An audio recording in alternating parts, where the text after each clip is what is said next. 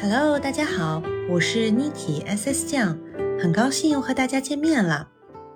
我来新西兰这么多年，为什么仍然怀念西藏之行呢？对于很多人来说，西藏是一个非常神秘的地方。那么今天呢，我就带大家来聊一聊我的进藏西藏之行。这就要追溯到二零一二年了。二零一二年呢，那个时候我在上高一，那一年暑假，我们的地理老师带着我们班同学从广州出发，坐绿皮火车，然后从广州一直开往青海，走了我们很熟悉的一个青藏铁路线路。那在青藏线呢，最后的终点呢是青海，实际上离西藏呢已经非常近了。但是呢，在二零一二年那一年，我并没有去到西藏，但是我能够感受到像藏族啊，还有就是我们少数民族和比较西部的这样子的中国的一些景区，是跟我们平原地区呢很不一样。一二年呢，我就觉得在西部地区，就是感觉到海拔比较高。然后呢，会有缺氧或者是高原反应的一个初体验吧。但是那个时候呢，并没有真正的了解到西藏，还是一种很神秘的存在。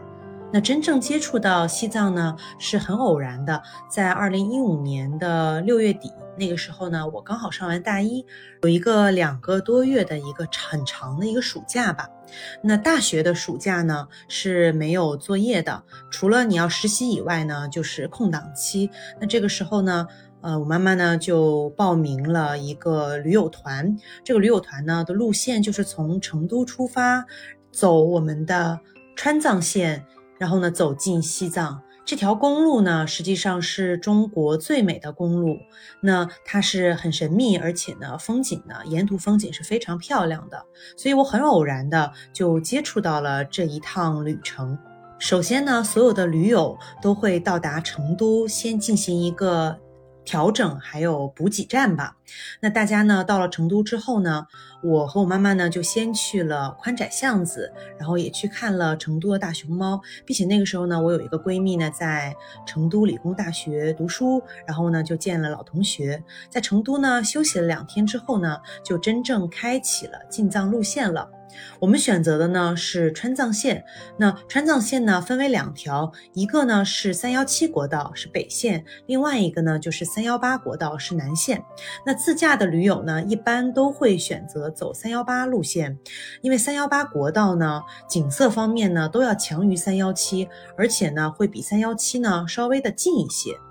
在三幺八国道上呢，我们会经过很多不一样的城市，比如说康定、雅江、芒康、林芝、波密。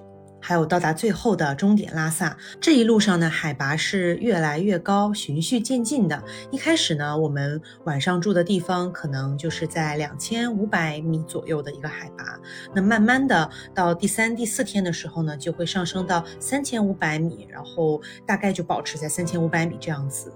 那很多人呢，对于西藏的一个第一反应就是会高反吧？那高原反应的话呢，是肯定有的，每个人或多或少都会有。一些，因为呢，从平原地区呢到达这个高原地区呢，实际上每个人都有一个适应的过程。有些人呢能适应得了，有些人呢适应不了。那像我呢，就是在第四天的时候呢，就有了一个高原反应。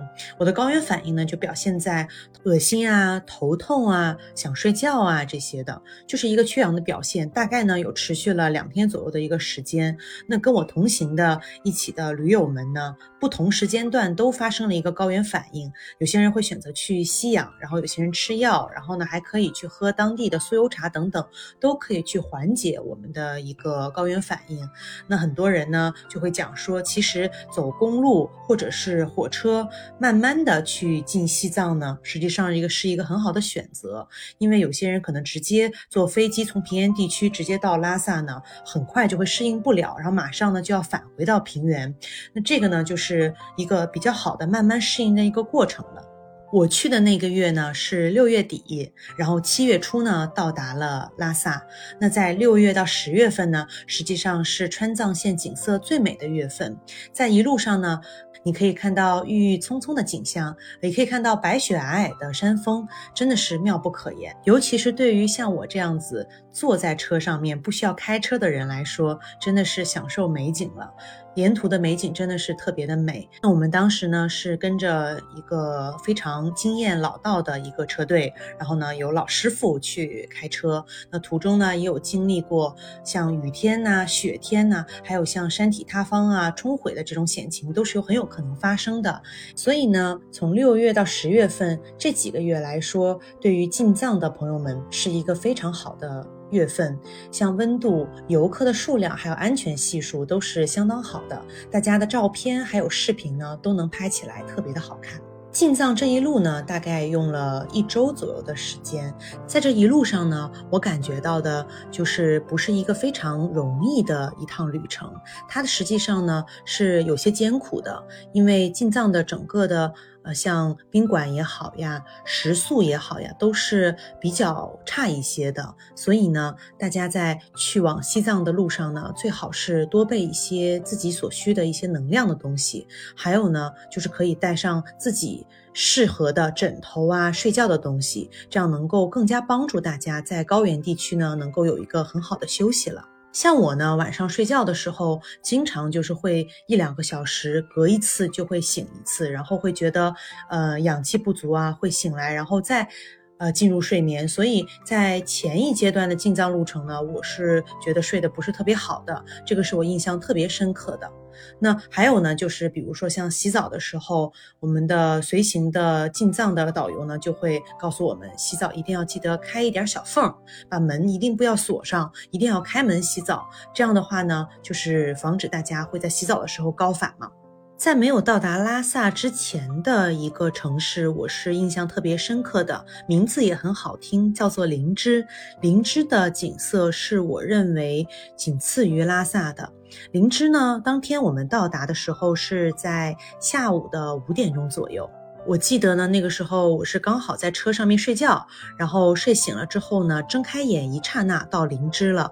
那个时候我们正好是在穿越一个树林的一个阶段，车辆行驶的过程中，再配合上夕阳西下，简直意境绝美。所以呢，大家一定要记得灵芝这个地方要留意一下。快要到达拉萨的时候呢，路上就开始出现一路朝拜的人了。这些人呢，会在公路上或者是在道路旁边一路一路的，就是跪拜，一直到拉萨的布达拉宫。这个是让我非常震撼的。原来在文字当中去描述的虔诚的人，在现实生活当中是真实存在的。那我呢，是怀着一个非常虔诚，然后非常尊敬的这样的一个心情吧，然后到达了拉萨。当时到达拉萨的时候呢，也是黄昏的时候了。那在经过布达拉宫的那一刹那，我觉得真的是像油画一样。因为像咱们北京的故宫啊，是经常会在我们的新闻当中啊，或者是在国外的报道当中经常会出现的。但是布达拉宫呢，会有一种很神秘的感觉，不是经常能够见到的。那当我看到它的那一刹那，我真的是觉得。此生来一次，真的是非常非常的值得了。首先呢，我来跟大家介绍一下拉萨这个城市吧。因为我在拉萨呢待了有一周的时间，也算是了解了一点点当地的文化吧。那拉萨呢，地处在中国的西南地区，跟我们的这个 A P P 呢也有一些文字上面的相关。它呢是在喜马拉雅山脉的北侧。那我们的 A P P 呢叫做喜马拉雅嘛，所以拉萨真的是一个跟我们这个平台密切相关的城市呀。拉萨呢是咱们的政治、经济、文化和科教中心，也是藏传佛教的圣地。它的城市的海拔平均在三千六百五十米，全年呢都是一个非常晴朗的天气，日照全年呢也是在三千小时以上，有日光城的美誉。这也是我第一开始感受到的，拉萨真的是白天时间特别的长，可以一直不停的游玩各种景点了。那首先，我第一个非常震撼的景点就是布达拉宫了。布达拉宫呢，我印象很深刻的就是早上很早我们起床，然后呢就开始爬楼梯，然后呢上去布达拉宫，然后去参观里面的一些宫殿嘛。但是呢，它全程是不能拍照的，所以我的照片呢也就止步于布达拉宫的那个外景了。然后我就知道，就是爬楼梯的时候真的是特别难，因为本身。这个海拔就高嘛，然后的话，我们一行人就慢慢的一步一步的往上走。其实对这个宫殿里面的一个感受，我就是感受到它很神圣嘛。那我感触最深的是，在我早上呃经过布达拉宫的时候，也是跟随着朝拜的这些人群呢，一起顺时针还是同一个方向吧，转着我们的这个经筒呢，绕着布达拉宫走。这就是每天早上呢，很多拉萨的人他们会去做。做的一件事情，在布达拉宫的对面有一个广场嘛，这个广场呢，在每天的晚上会有音乐喷泉。那我呢，也跟当地人呢一起在音乐喷泉上面享受了一个非常美好的夜晚，真的是感觉到在一个高原地区，然后感受着藏族。的文化真的是很不一样的。接着呢，在拉萨的市区，我有去过这两个寺庙，一个是大昭寺，一个是小昭寺。这个呢也是必去的景点之一。大大家呢可以选择其中一个寺，或者是呃都去。除了大昭寺和小昭寺，还有其他很多寺庙。如果说对呃寺庙的文化特别感兴趣的话呢，可以都去个遍。那在拉萨的市中心的话呢，也有很多不同的街区，还有一些旅游景点，那就会有很多卖珠宝首饰的店铺嘛。那个时候呢，就有导游，然后也有朋友推荐我们去买一个珠宝首饰。当地的话呢，就是以珍珠啊、玛瑙啊，还有就是像蜜蜡呀这样子的制品。然后呢，比如说是制成项链啊、耳环呐、手环啊这样子。我呢就选择了一个蜜蜡做的这样子的一个项链。到现在为止呢，也在我新西兰的家里面，一直呢也都珍藏着，是一个非常非常好的一个回忆吧。在市中心呢，我们体验了几个不一样的餐厅，然后就会发现拉萨人民真的特别特别的热情，西藏的人民也是特别热情，就是他们会让你去喝他们当地的酥油茶嘛，然后呢会给你倒茶，这个时候呢就有一个规矩，就是呢主人给你倒茶的时候，你必须要双手去捧在你的面前，然后呢接过来喝，然后他们也很热情，比而且价格也不贵，不光是吃饭也好，买东西也好，都是很实惠的。呃，尤其我有一个特别有意思的事儿哈，就是因为进藏这一路线上嘛，就是都条件不是很好，吃的也不好，我就想说，哎，到拉萨，到大城市了，我要吃点好的。然后呢，我就想去吃炸鸡，就一直在找麦当劳、肯德基嘛。然后那个时候是二零一五年嘛，一五年的时候我就觉得肯定有吧，但是就发现市区没有。正当我失望的时候呢，我发现了有德克萨斯鸡在市区，然后我就赶紧去德克萨斯鸡里面补充我的炸鸡的味蕾的这种需求了。所以呢，不知道现在有没有更多的一些这个呃西方来的一些这个快餐店哈，不知道。但是呢，我当时去的时候呢，也就只有德克萨斯鸡了。那讲完市区呢，我们就来聊一聊拉萨附近周边的景点。那我印象最深刻的呢，就是纳木错了。当时我还记得。同行的驴友呢，就讲说有一个叫羊湖的，然后有一个叫纳木错的。那纳木错呢，就是会比羊湖呢更远一些，路途呢更不好走一些，但是呢是最美的。然后我们就一行人呢就决定说，那羊湖和纳木错，那就选纳木错吧。那我们就呃在到达拉萨的第三天还是第四天就过去了。那纳木错呢真的是很漂亮，但是这一路上呢也很颠簸。呃，也是一个很有意思的事儿哈，就是我当时用的那个手机呢很破，但是呢会发现它记微信步数的时候呢记得特别的多，特别准，就是在车上面震出来的。真的是去纳木错那一天，我发现我的微信步数真的是第一名，好像有三万还是四万步，就很可怕。那个时候我终于发现，原来摇手机是可以增加步数的哈。咱言归正传，那纳木错呢是咱们西藏最大的湖泊，也是咱们中国呢第二大咸水湖，在世界上呢是海拔最高的大湖。对纳木错呢，我的第一印象就是好晒，然后呢湖面好干净，然后还反光。呃，当我慢慢的走进去的时候呢，就会发现很多牦牛嘛，白色的很大的大只的牦牛呢，被主人牵着，然后可以去拍照，然后就拍了很多和纳木错这个湖，然后和这个牦牛的很多漂亮的图片，然后到现在呢也都是珍藏着，所以觉得特别有意思。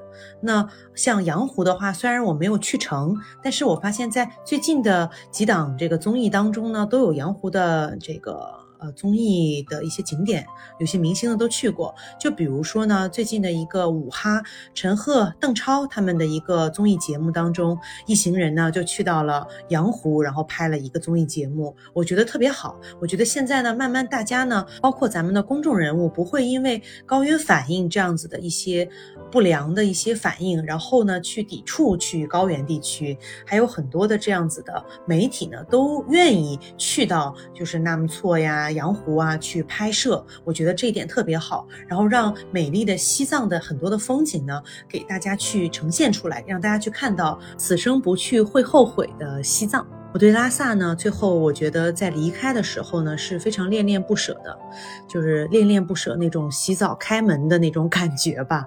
当我呢。呃，走到拉萨的这个机场的时候，我终于知道啊，拉萨的机场叫做贡嘎国际机场。我们乘坐飞机呢，回到广州。当飞机起飞的时候，真的震撼到我了，因为它是世界上海拔最高的机场嘛。当飞机起飞的时候，会发现群山峻岭还有雪山就在你飞机的下面，就感觉你是一个航拍机，你在看他们那种感觉，真的是很不错的一个体验。直到现在呢，我在梦里面经常都会去梦到，当我俯身去看那个西藏的这些群山峻岭的时候的那个场面，在我梦里都会出现。所以通过这一期，我发现了，当我讲国内的景点的时候，我也会滔滔不绝呀。原来在新西兰这么多年，我依然非常怀念我的西藏之行。那因为。为什么呢？因为我觉得西藏的风景和新西兰的风景有很大的不同，而且我会更喜欢西藏的风景，因为西藏的景色呢是含有历史的文化的冲击的，然后呢它的底蕴呢也非常的浓厚。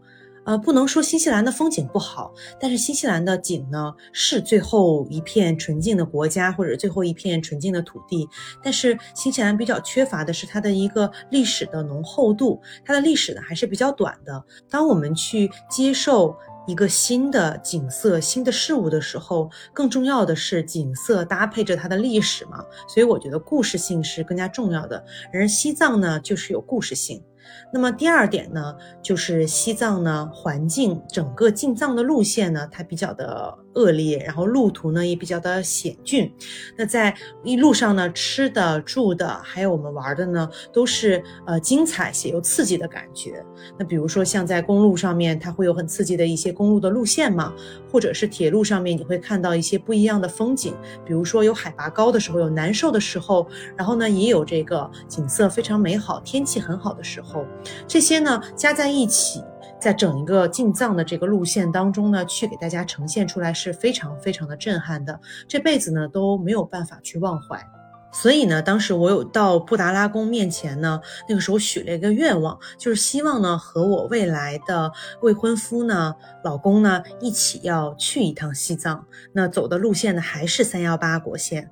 那我希望呢，就是未来等疫情结束的时候呢，能有机会真的真的去一趟西藏，再次去一次。这个是我二零一五年那一年呢所许下的一个愿望。